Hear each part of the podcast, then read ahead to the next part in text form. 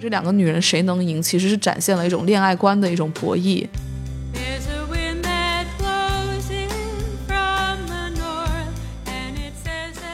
在国外，他探索的比较多，他们可能社会实验类的节目要多一些。很多婚恋节目，它营造出来的一个假象是婚恋是很幸福的，这是它的一个前提。然后它同时也迎合了一种焦虑。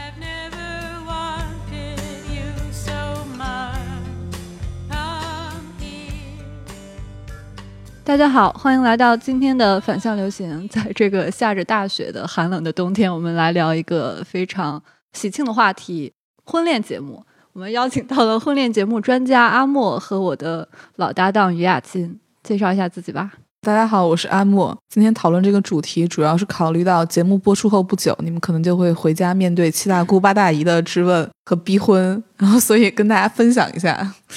大家好，我是抱着学习的心态。来看一看这个婚恋节目的。其实最近我们还吃了挺多婚恋节目的瓜的。女儿们的恋爱好像成就了好几对，比如说陈乔恩，嗯，恋爱了；还有郭碧婷和向佐在这个节目之后结婚了。现在好像明星们的约会恋爱节目又成了我们对于婚恋真人秀的一个新的关注点。之前我也不怎么看，我对婚恋节目的印象还停留在十年以前《非诚勿扰》的高光时刻。但是它稍微陨落了之后，又出现了各种新型的，对我们这种家里刚通网线的人来说特别新鲜的概念，比如说什么恋爱推理类节目。我其实没有看过什么现在当下流行的这种婚恋节目，然后我只对那个《非诚勿扰》有一些印象。对对对，因为当时爆出来一些比较。厉害的话语，我什么愿意坐在宝马车后面哭，也不愿意坐在自行车上笑。然后我就会觉得这种节目，它好像比较能够反映一个所谓时代的对于婚恋的看法的变化。因为可能在八十年代的时候。当时大家对婚恋的一个期待，我觉得还是一个爱情，一个真爱。但是到了《非诚勿扰》，有人居然敢于直接在一个电视节目上说出一个与主流话语非常相背离的一个新的婚恋观。但是你又会觉得这个节目的表演性很强，我一直都觉得这个非常不真实。婚恋节目比较复杂，就当我们在谈论的时候，可能首先要厘清一下它的这个品类。在国外，这类节目其实很简单，它只有一个名字，叫做 dating show。它展现的就是男男或者女女或者男女他们见面、相知、相或者能够相爱的一个过程。这个是普遍我们意义上的婚恋节目。那在国内呢，它其实有一个比较大的分野。最早是一九八八年，最早在我国内开始就是有这种相亲节目的雏形。但是早年的节目都是以相亲为主的，你可以把节目理解为一个像媒人一样的中介机构，介绍男女双方认识，然后他们以结婚为目的，看看自己能不能够有进一步认识的可能性。这是基本上我们早年说的相亲节目。那现在为什么把它扩大到婚恋节目呢？是因为逐渐的走向一种恋爱真人秀，比较代表性的是《Hot Signal》心动的信号。然后到现在的女儿们的恋爱，它其实更接近于一种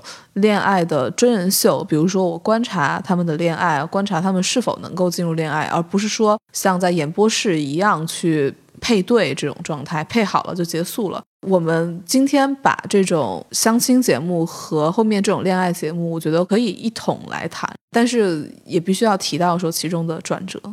其实我不太同意说“非诚勿扰”陨落这句话。如果你去看一下收视率的话，你会发现时至今日，它其实依旧收视率非常好。当然，可能不像原来那么举国讨论。近两年还是有《新相亲时代》等等这样子的棚内的相亲节目，并不完全说这一类的综艺消失了。那它为什么会出现那么多很奇怪的场景，以及会吸引大家的目光呢？这是从节目制作的逻辑上来看的。很多节目制作说白了就是为了收视率，就要吸引别人的眼球。因为这个节目的核心其实是配对，不管你最后能牵牵手，你是恋爱还是结婚，你都是为了配对。因为大家都会不可避免的去评价这些人配不配嘛，因为他们毕竟台上可能见不超过十分钟，或者是不超过半小时，你很难看到他们中间的感情有任何的波折，他的他们中间的感情和发展没有叙事性。而且他们又是素人，就作为一个观众，他们两个怎么样，其实不关你的事情，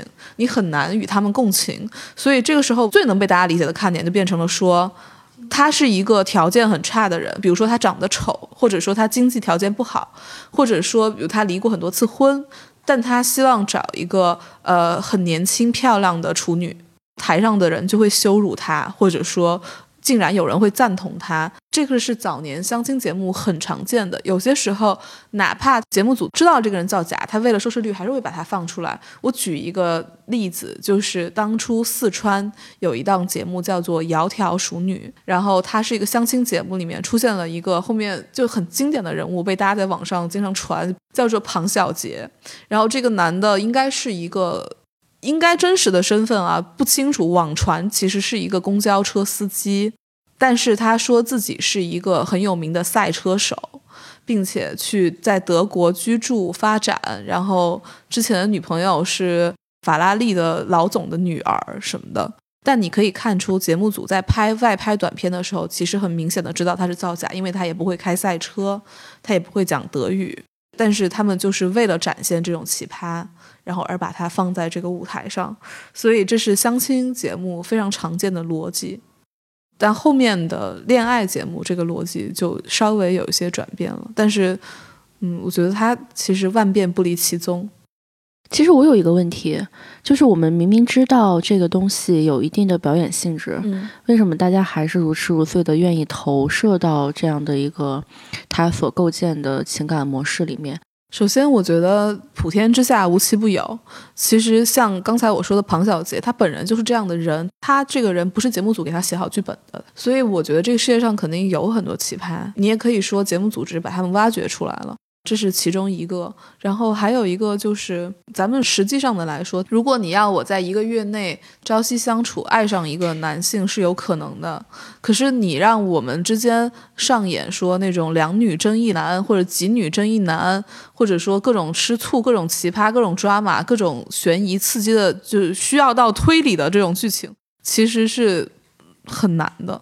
就这背后也有一些引导和剧本，但是像你说为什么能共情？比如说以 Hot Signal 来说，为什么韩版在国内大火？那是因为第二季里面有一个三角恋关系，一个男孩和面对两个女孩，然后其中有一个女孩就是大家俗称的心机婊，就是和男人交往的时候，她有很多小技巧，就比如她会在某些时候刻意的肢体接近。或者怎么样讨男人喜欢，然后另外一个女孩就比较大大咧咧，她看上去和男性比较有灵魂上的共鸣，比如他们共同喜欢某一种音乐，他们就是有彼此的兴趣爱好，她也很自然，她不刻意去争取。与其说观众关注他们的恋爱，不如观众关注说他们到底谁能赢，这两个女人谁能赢，其实是展现了一种恋爱观的一种博弈。婚恋是一个特别广泛的话题，不是每个人都有，但一定或多或少都有参与。比如你身边的人啊，或者怎么样的，就每个人对此都有自己的意见，有自己的评论。所以从原来的相亲节目到现在的恋爱节目，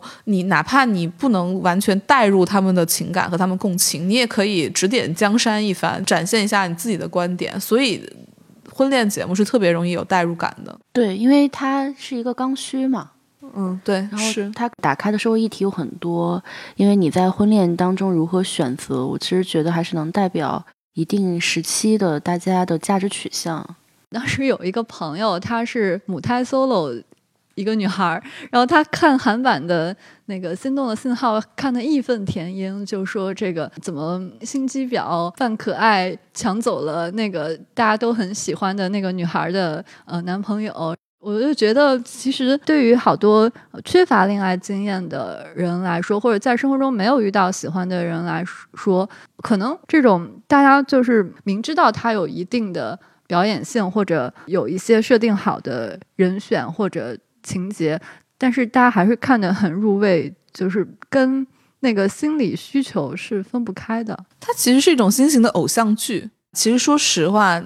虽然你列举出女儿们的恋爱里面，可能明星会跟素人怎么怎么样心动，多半打的是一种噱头，无非就是俊男靓女。因为尤其一个明星一个素人，他们之间好像有那种身份的差异，就像王子爱上灰姑娘，你知道吗？让观众有那种澎湃的感觉。其实我认为它是新型偶像剧的一个变种，就是很糖水。这种类型的在韩国和日本尝试比较多，还有偶像和偶像谈恋爱，比如说韩国的一个节目叫做《话剧散场后》，请一堆俊男靓女，然后都是明星偶像，他们来演一个恋爱的剧，然后剧里面就会有那种什么壁咚啊这种剧情，然后看他们这个剧后面能不能够。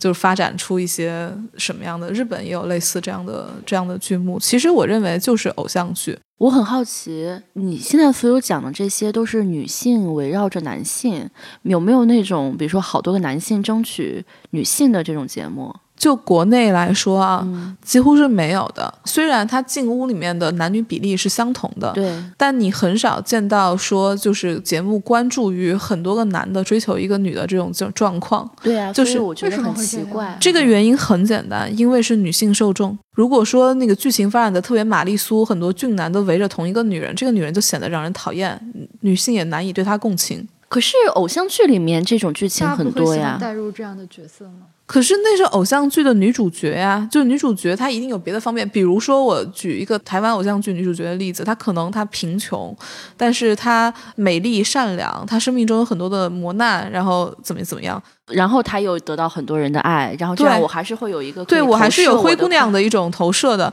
但是你在如果在剧里面这个人是一个白富美，然后每天她对男人挑挑拣拣，你觉得女性会喜欢看到这种剧情，这会让他们 feel bad。我在家里面，我一个男人都没有看这个剧，然后我看见众多男性跪舔一个女的，那个女的还爱理不睬的，这个剧情对女性受众来说观感非常非常差。那我我觉得我完全可以制作一个非常悲惨的女性，然后上这个节目，后来被男性爱的这样的剧情。其实我觉得这个还就比较符合我的欲望。但是这样讲又可能会很虚假，就是你你从常理上想象不通嘛？就那她为什么要被那么多男性喜欢？可能她特别漂亮。那那那些男人不是看看上去很肤浅吗？我我理解了，就是其实对于普通的女性观众来讲，她是可以接受一个明星然后被很多男性围绕的这种玛丽苏的剧情。就连明星也没有，你只要看所有的明星和素人恋爱，你会发现他们会尽量采用一对一的形式。而不是说我让一个明星去 date 很多很多个男人，但是你会不会觉得这其实跟我们对恋爱的刻板印象有关呢？我觉得首先这个节目就是诞生在恋爱的刻板印象之下的，嗯，就是它本来就是要符合一个主流的恋爱观，绝大多数会去看这样节目的，确实就是有这种主流的婚恋印象的女性。如果说你是一个可能对婚恋观特别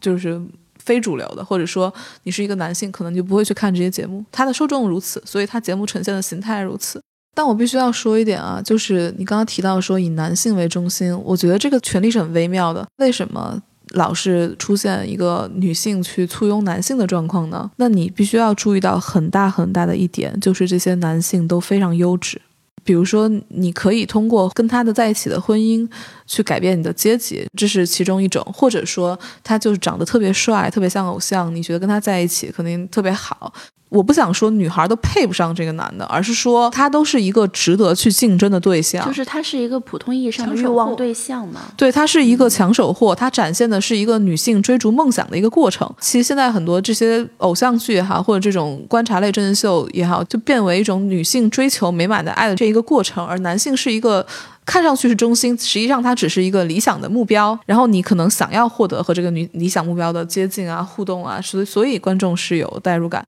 你这个观点我觉得挺有意思的。这么说来的话，其实，在这些节目里面，我们还是很难看到一个普通人的恋爱。就我感觉，他们还是太太梦幻，或者是太理想化了。因为展现普通人的恋爱是很难的，就是它不够看。就做节目，它的叙事一几乎啊，几乎一定是要强于日常生活的，要不然我就展现普通的恋爱，就是普通的旅行，但是是明星去做，大家会去看；要不然我就展现极不普通的素人的恋爱。就是说，这类节目还是追求一个戏剧性嘛？对，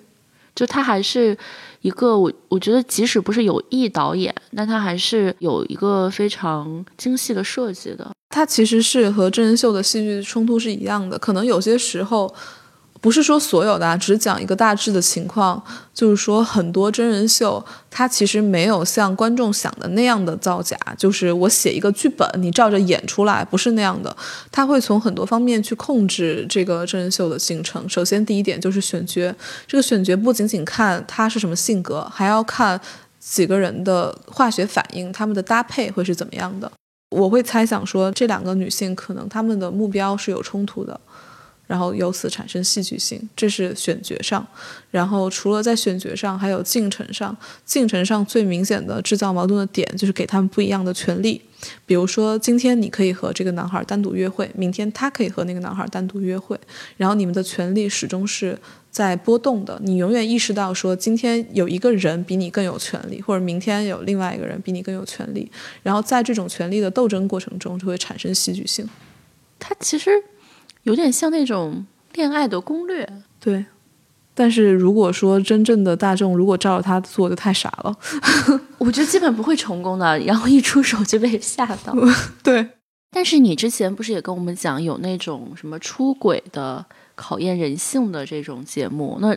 这类节目算是婚恋节目吗？是这样的，就是国内的婚恋节目，它的形态比较单一。当然，有一部分原因是政策原因，另外有一部分原因也是我们主流的这个婚恋价值观太过于强大的这个原因。但是在国外，它探索的比较多，他们可能社会实验类的节目要多一些。首先，就有一类很典型的节目是探讨爱情的本质的。当然，这个讲起来可能有点大啊。比如说，恋爱中的长相重要吗？节目就会有一些蒙面相亲的，或者说网络相亲的节目，然后来看看说你能不能找到真爱，这是一种。还有就是恋爱中的性重要还是爱重要？人们是由爱而性还是由性而爱？有一档节目叫《Kiss Band Love》，那是德国的，他会一开始就让。男女嘉宾在黑暗中接吻，一个女孩上去，她可能先和十个男孩接吻，然后她从中挑出三个她觉得比较有感觉的，然后她和这三个人在亮着灯接吻，然后这跟三个人当中再挑一个和她去酒店，然后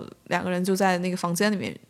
约会。当然，这个约会的过具体过程是不会拍的，然后但事后他们会揭露说他们愿不愿意在一起，他们有没有由此发展出一些感情。这类节目还有一个特别有趣的一个节目，就是英国的一个节目，他是认为说如果爱是有标准的，他就会先让你列一个理想型，专家会帮你三 D 建模，就什么样的脸、什么样的鼻子、什么样的身材。都确定好，然后他会给你尽可能的找和符合你要求的人。有时候你会就是，比如说其中一个女主角，她就看到了九个一模一样的男人，然后她跟每个人约会一天，她从中挑一个，那不是很爽吗？我也想参加这个节目。但是这样节目可能我认为在东亚就不太现实，可能大家会觉得这个女性比较放荡。这个其实我觉得还是跟你的整个社会的道德观有关。对，因为我觉得在东亚社会还是对于核心家庭的比较看重吧。对，是。他也对这种婚姻里面的忠诚可能比较看重。还有一种是叫参与型的节目，这个在国内也有，比如说那个新相亲时代，就是父母。就是参与相亲这个的，但是国外呢，可能就更多元化一些。就比如说有那种小孩帮你决定你和哪个人去结婚，或者说是网友决定说你应该去。比如说他有一个节目是有一个女孩，她可能择偶上面她比较糊涂，她可能之前交往都是。大猪蹄子，然后，然后，所以他这次遇到好多男性的时候，就可能去让网友帮他去做抉择，说应该和哪个男性交往，不应该和哪个男性交往，这是关于婚恋观的这样子的节目。但是在国内，可能这方面也很难发展，可能国内的主流价值观不接受，会认为这样太视婚姻如儿戏了，然后这是比较不太可能去做的一种尝试。海外也有那种就是。父母跟孩子一起来相亲有有，就是有一个节目叫做 Date My Mom，就是说你在见我之前，你先要和我妈见。其实这也是一种变种啦，其实就是意思就是说你了解我妈，然后你才能通过我妈了解我。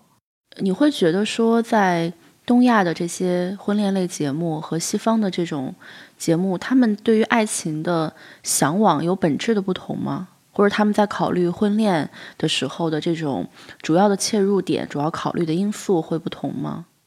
我不能说大家的婚恋观不同，但我觉得在节目的呈现上，东亚是更接近于婚，然后西方是更接近于恋。就包括西方最早的单身汉 Bachelor 这个节目，它就是把一群男男女女关在一个屋子里面，看他们谁和谁好了，谁和谁不好。他们的恋爱叙事是这个节目的看点。如果说你要非要扯到婚的话，其实西方有一定这个的探讨。比如说有一个呃节目叫做《John Millionaire》，美国的节目，它讲的是一个百万富翁，当时百万富翁还是很多钱啊，就百万富翁，然后他去跟女人谈恋爱，就是有些百万富翁是假的，你知道吗？就是每一个女人可能她都会试着说明说，我是你真正的灵魂伴侣，我不是冲着你的钱来的，然后我是为了跟你交往，然后最后他会发现这个男的其实根本不是百万富翁，他就会捶胸顿足，其实他真的他他这些都是演绎出来的。我觉得你刚刚说的那些，就是海外的在爱情或者婚姻这个概念上有做探讨的这些节目，我感觉他们其实好像都还蛮符合今天呃我们现实中的婚恋形式的。就比如说讨论性和爱哪一个在先，其实我们今天很多约会软件不就是对，是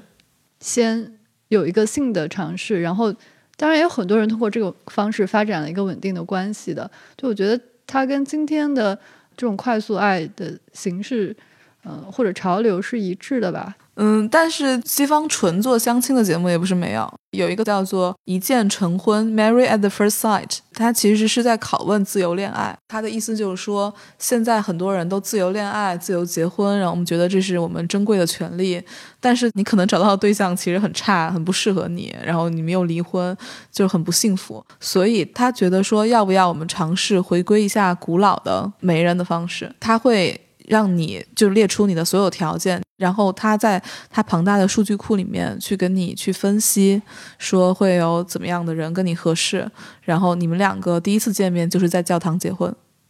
所以叫 Marry at the First Sight。他婚后会跟拍一阵子，看你们的相处怎么样。这个节目事后还有回访，比如说一年以后回访，好像其实好还有好几对儿都还在一块儿。这证明了说，其实婚姻不一定以爱情为基石。就如果说很多人他想要建立稳定的婚姻，然后他对婚姻的看法是相同的，然后他的条件是匹配的，他确实可以继续在一段婚姻里面。但是你觉得这个是不是幸福？我觉得这要个人去定义了。关键就在于你怎么看待情感。对，你怎么看待情感和婚姻的这种关系？对，而且也不代表说你是通过大数据或者什么匹配出来的婚姻就没有情感。因为情感都是相处的，也可能他们结婚之后发现无法融合，那可能这个婚姻也会解体。但也可能他们结婚了以后发现，就是我们三观这么合适，什么我们确实相处，我们就有情感。对啊，就是你，你就看你怎么来定义这个情感，因为也可能很一开始，在很多现实的情况是你一开始的情感浓度很高，但是随着日常的磨合，这个情感也会越来越消磨掉。就是类似这样的节目，之所以有这么多人看，其实就是因为它展现了爱情的不同形态吧。我觉得，虽然它有很多问题啊，就像我刚才讲的，比如说它更多的是以男性为中心，实际上在日常生活中未必是这样，嗯，以及它其实可能有很多演绎的成分。还有一个很有意思的点，不知道你们有没有注意到，就是看上去今天的这种恋爱节目是更宽容、更多元了，就更不强调以结婚为前提了，但实际上所有。恋爱的人都是像我刚才说的俊男靓女，他其实我举个例子，比如说西方会有一档节目是这样的，就是单亲妈妈带着孩子一起来相亲，然后他的孩子也会参与决策，说哪一个对象对他妈妈是更合适的。但国内你想想看，四十多岁的离异的女性出来相亲的节目有多少？会不会成为主流？比如说像他那样年纪的人，可能单亲妈妈、单亲爸爸，可能他是更需要一段关系的。但是观众不想看他们，观众看喜欢看的都是年轻漂亮的人展现理想的那种恋爱关系。其实还有一个问题就是，你会发现也不是完全没有渲染说什么四十岁的女人离婚再嫁嫁的很好的，然后接着他就一定会告诉你说这个女性的颜值是怎样的。经常有这种什么四十五岁母亲什么坚持锻炼，然后单身又找到什么，就就她要就美魔女。对对对对对。就是虽然她四十岁，但她看上去像二十岁。对，然后所以她才可以找到更好的对象。如果他很很憔悴，然后他为生活已经弄得什么黄脸婆了，然后我们就会认为他也不配再去谈论爱情。对，所以所有的爱情样本其实是很残酷的，就这也是为什么我说它很去浪漫化，因为它一进去，可能有些节目它是隐瞒他的职业或者什么，我们确实没有谈论他的经济，但他的外在条件是一目了然的。就比如说一个新的一个帅哥进了这个房子以后，你会发现几个女孩儿全抛下原来心仪的对象去追这个帅哥，他其实特别特别残酷，他也很看条件，他表面上很浪漫，其实他非常的。去浪漫化，他好像展现唯一的理想的恋爱标准就是两个外貌都很 OK 的，情商也很高，然后在一起很甜，就那样才是一个很理想的恋爱模板。那这个跟我们看朋友身边朋友们的婚恋八卦有什么差别吗？因为其实你们刚刚说的这个之所以能代入，就是因为它跟我们的生活太像了。对，但是你你朋友，你不能随时随地观察他们对的每一刻呀。但是我觉得真人秀的这种东西的本质就是，它既有真人的部分，但是也有秀的那个部分，就是就看你愿不愿意相信了。有的观众他很容易就跟这个节目组、跟这个节目他达成了一种契约，就是我相信你所表达的都是真实的，那他的这个参与的度就比较深。但是如果你本身就是一个对媒介比较警惕，或者对这类节目持一个怀疑态度的观众来说，可能你就会更清楚的，就是作为一个娱乐也好，作为一个观察也好去看。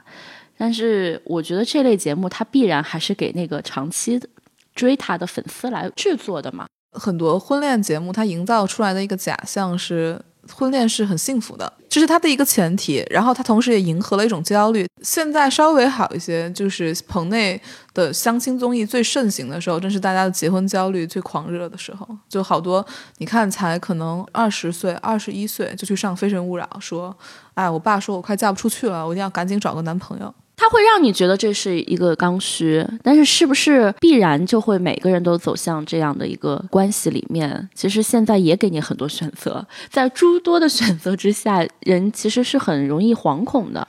过去可能在传统的时代里面，我们觉得问题是我们没有太多的选择，我们不得不依附于父母为我们的指定，或者说单位里面给你的一个营造的氛围，你只能在这个很小的环境里面去选，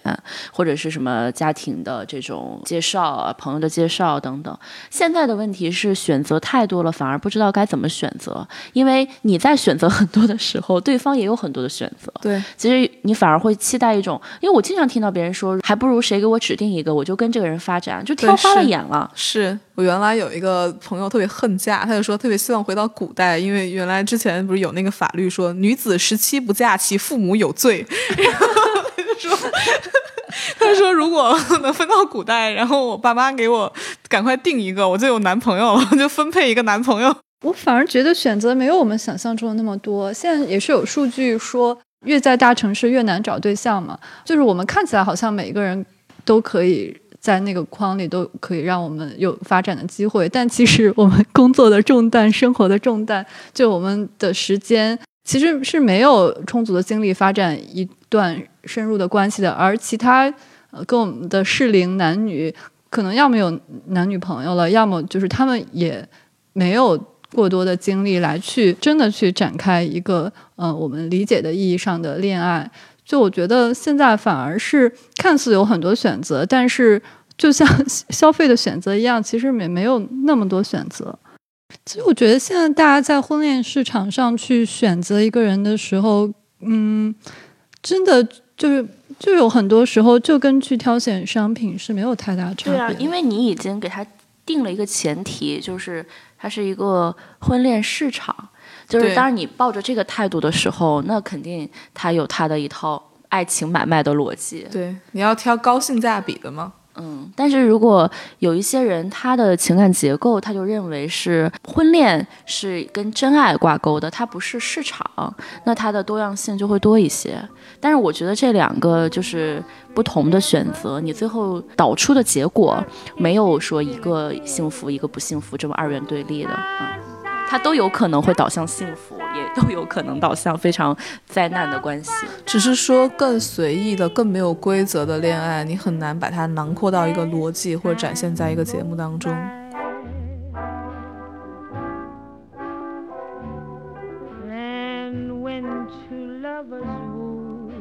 they still say I love you.